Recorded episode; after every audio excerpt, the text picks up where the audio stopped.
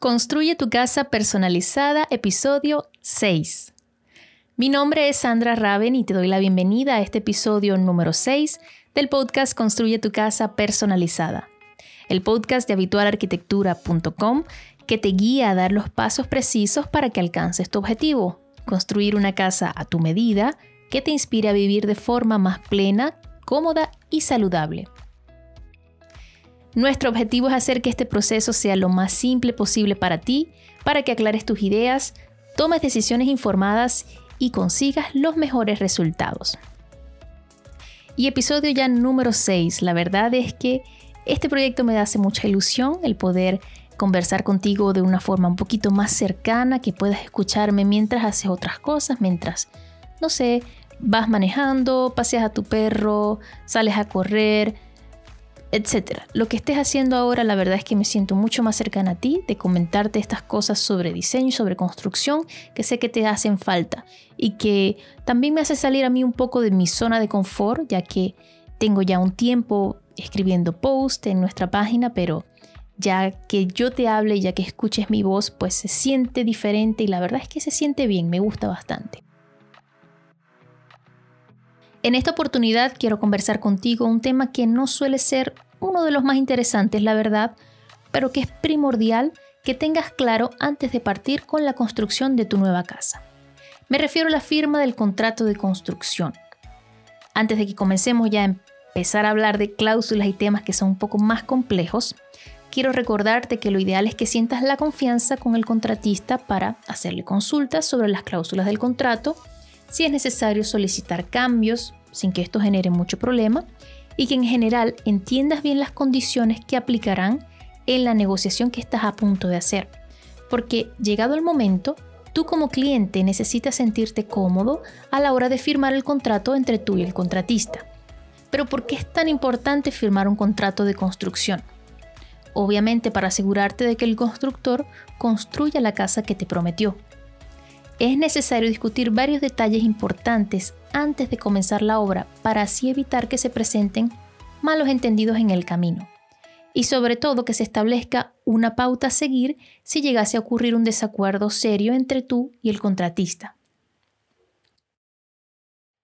En este caso, la mayoría de las veces el constructor tiene ya un contrato preestablecido para firmar con sus clientes. Pero por supuesto, nuestra recomendación es que te sientes y lo revises con calma, que analices todas las cláusulas y te asegures de entenderlo completamente. Y si llegases a tener dudas, busca clarificarlas con tiempo.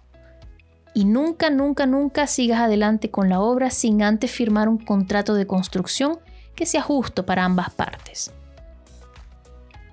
¿Cuáles son esas cláusulas que tienes que revisar antes de firmar el contrato de construcción? Bueno, en este episodio quiero hablarte de seis cláusulas que nosotras consideramos las más importantes. Número 1. El objeto del contrato. En el objeto del contrato, bueno, el constructor acepta el trabajo que realizará. Normalmente este trabajo incluye la solicitud y obtención de permisos, provisión de materiales, mano de obra y demás trabajos necesarios para completar la obra. También es aquí que el constructor acepta construir la casa conforme a los planos y especificaciones, las cuales deben incluirse en el contrato a firmar. Y aquí, bueno, es importante que sepas que a pesar de que los planos se realicen de manera minuciosa, puede ocurrir que existan diferencias entre los planos y las especificaciones técnicas. Por ejemplo, que en el plano aparezca dibujado un vanitorio en el baño principal, pero en las especificaciones se indica que se instalarán dos. Entonces, ¿cuál de los dos es correcto? Para evitar ya entonces mayores confusiones, es buena idea que en el contrato se especifique en una cláusula que indique que sobre los planos prevalecen las especificaciones técnicas y que en caso de cualquier diferencia el contrato será el documento sobre el que regirse. Número 2. Imagino que más de una vez habrás escuchado historias de terror de contratistas que sobrepasan los plazos estimados de construcción. Para protegerte de esto es necesario dejar claro en el contrato la fecha de inicio de la obra, el horario de trabajo que seguirá el contratista y la fecha de, la fecha de finalización, es decir, la fecha en la que te podrás mudar finalmente a tu nueva casa. Por supuesto, dentro de estos plazos tiene que haber excepciones y se deben considerar extensiones de tiempo cuando se presenten, por ejemplo, días de lluvia, paro de trabajadores, retrasos de pagos de tu parte con el contratista, retrasos por parte de la municipalidad para inspeccionar la obra, ampliación de los trabajos contratados y bueno, cualquier otra situación que salga del control del contratista. Es recomendable también que consideres estipular una cláusula que indique una penalización en caso de retrasos en que el contratista bueno, ya tenga responsabilidad. Y en este caso el contratista deberá pagarte a ti una suma acordada por ambas partes por cada día de retraso que sufra la obra. Aunque el constructor en ocasiones prefiere evadir esto, en realidad es muy buena táctica para incentivar la entrega de la obra a tiempo. Y bueno, ya la, la suma de dinero a pagar por cada día de retraso sirve para protegerte a ti sobre costos que puedan esto generarte, como por ejemplo el arriendo de un departamento hasta que puedas mudarte a tu nueva casa.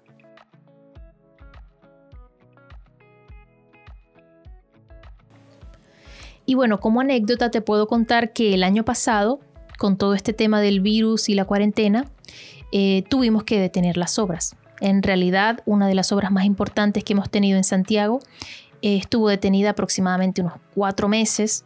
Y nada, gracias a Dios tenemos una muy buena relación con nuestro antiguo cliente, ahora buen amigo, y que él pudo entender que de verdad la, situación salía de nuestro control y que tuvimos que eh, continuar una vez todo se fue normalizando de alguna manera. Y bueno, ahora ya sabemos una de las cuantas cosas que pueden ocurrir durante la construcción de una casa que uno definitivamente no se espera. Entre una de ellas, una cuarentena, una pandemia. Número 3. El precio. Aquí sí estoy segura de que te vas a fijar bien, pero de todas maneras, por favor, asegúrate de tener claro lo que está incluido en el precio final. Lo digo porque puede pasar que por intentar cerrar un monto lo antes posible, pecamos de no leer la letra chica. Si por ejemplo el contrato es a precio fijo, es que está incluido todo lo que esperas. De no ser así, asegúrate de consultarle al contratista qué es lo que no está incluido en el valor final a pagar para que decidas si necesitas agregar alguna partida adicional antes de cerrar el trato o es que prefieres verlo más adelante. Esto también es posible. Me explico. Por ejemplo, en ese baño de lujo que tienes en mente, ¿están incluidas las puertas de cristal templado con anclaje de acero inoxidable en la ducha? Si no es así, entonces, ¿le pedirás al constructor que las incluya en el presupuesto o es que prefieres contratar este servicio por separado? A esos detalles me refiero. Ahora, en cuanto a las formas de pago, normalmente el contratista te pedirá que abones un anticipo antes de partir con la obra y a medida que avancen los trabajos te irá solicitando abonos periódicamente. Esto es así porque en realidad el constructor irá trabajando con tu dinero. Y si por cualquier motivo dejas de abonar lo solicitado, lo más seguro es que el constructor detenga la obra inmediatamente. Es necesario entonces que en el contrato se estipule el ritmo estimado en el que éste te irá solicitando los pagos, y bueno, ya cada constructor tiene su forma de trabajar, así que te sugiero que converses con él y lleguen al mejor acuerdo que les convenga a ambas partes. Número 4. Cambios en el contrato. En realidad es muy raro que no se presenten cambios en una obra. Es posible que tú quieras agregar algo que no habías anticipado, como por ejemplo agregar una ventana más, cambiar el revestimiento del piso o incluso que en el inicio de la obra aparezca algún condicionante en el terreno no previsto y que esto influya en el precio. Es por esto que es muy importante definir en el contrato de qué forma se manejarán estas situaciones para que la obra no avance sin que tú tengas súper claro el valor adicional que cualquiera de estos trabajos significarán para ti. Número 5. Resolución de disputas. Bueno, como ya te he ido conversando, lo ideal es que te hagas amigo del contratista y que entre los dos se entiendan bien. De todas maneras, los inconvenientes aún pueden aparecer en algún punto del proceso. Es por esto que en el contrato debe estipularse claramente cuáles son los pasos a seguir en caso de disputas acerca del trabajo encomendado. Muchos contratos de construcción se rigen bajo un árbitro que maneja este tipo de situaciones en lugar de ir directamente a un litigio. Es decir, tú y el contratista, en mutuo acuerdo, escogerían un arbitraje privado y más sencillo que ir a tribunales en caso de conflictos. Número 6. Las garantías. Este es otro punto donde seguro que te detendrás a leer el contrato, pues es lo que te permitirá dormir un poco más tranquilo si algo llega a salir mal con tu casa una vez estés viviendo en ella con tu familia. En los contratos de construcción suele incluirse información importante sobre las condiciones acerca de las garantías del trabajo realizado por el contratista. Por ejemplo, lo que cubre la garantía, el periodo de duración, el tiempo máximo de respuesta por parte del constructor en caso tal, así como también lo que no cubre la garantía y tus obligaciones de mantenimiento sobre la propiedad. Por norma en Chile, por ejemplo, está estipulado el periodo de garantía para las obras nuevas, las cuales son de 3 años en caso de defectos de terminaciones y acabados, 5 años para defectos en las instalaciones y 10 años para cualquier problema que afecte la estructura de la propiedad. Ahora, también es posible que converses con el contratista dichos periodos de garantía para ver si puedes extender este tiempo si es que eso te hace sentir más tranquilo. Entonces recuerda esto cuando estés leyendo la cláusula de garantía en el contrato que vayas a firmar. Antes de terminar, me gustaría compartir contigo una mini entrevista que le hice a Joana Serrano y que me parece que complementa también bastante bien lo que hemos estado conversando hasta ahora en este episodio. Joana Serrano, bienvenida al episodio. Gracias, Sandra, por invitarme nuevamente. Yo feliz de estar aquí. Bueno, em, en este episodio me gustaría que ayudáramos a la otra persona que está desde el otro lado escuchándonos a saber qué tipo de preguntas hacerle al constructor para asegurarse de que la construcción de su casa está en buenas manos. Está en buenas manos, exactamente. Eh, bueno, como veníamos hablando en el episodio anterior, para los que no lo han escuchado, lo invitamos a escucharlo, eh, porque venimos hablando de las preguntas que debería una persona saber de su constructor para saber si está en buenas manos. ¿Ya? Entonces les, le, le daría tres, tres preguntas. Obviamente uh, del proyecto, del proyecto de lo que abarca el proyecto, del precio de lo que abarca el precio, Todo, todas las formas de pago, del eh, qué incluye, qué no incluye, bueno, todo lo que es relacionado con el precio del servicio, ¿ya?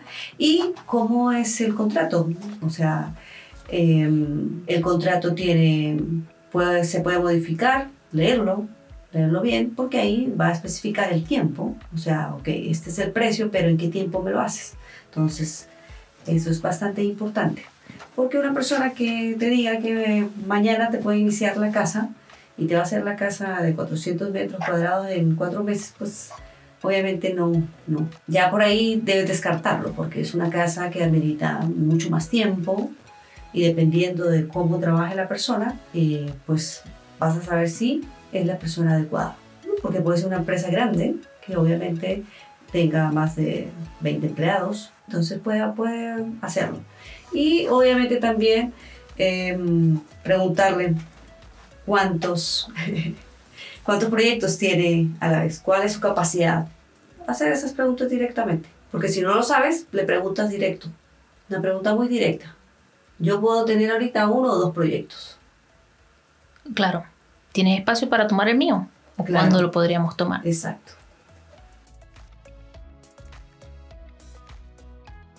Y bueno, ya para despedirme quiero dejarte con un par de tips, un par de consejos que pueden ayudarte y que pueden proteger tus derechos antes de que firmes el contrato de construcción.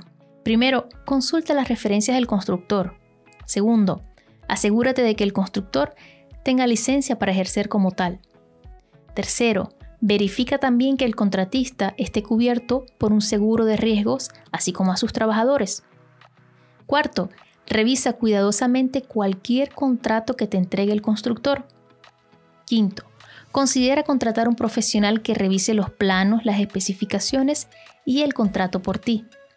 Y bueno, sexto y finalmente, sobre todo, no tengas miedo de negociar los términos y condiciones del contrato con tu contratista. Y hasta aquí el podcast Construye tu casa personalizada. Si te gustó, gracias por compartirlo. Te espero en el próximo con más contenido diseñado especialmente para ti, una persona que quiere darle un cambio a su vida con una casa que lo inspire y lo motive a vivir una vida más plena, cómoda y saludable.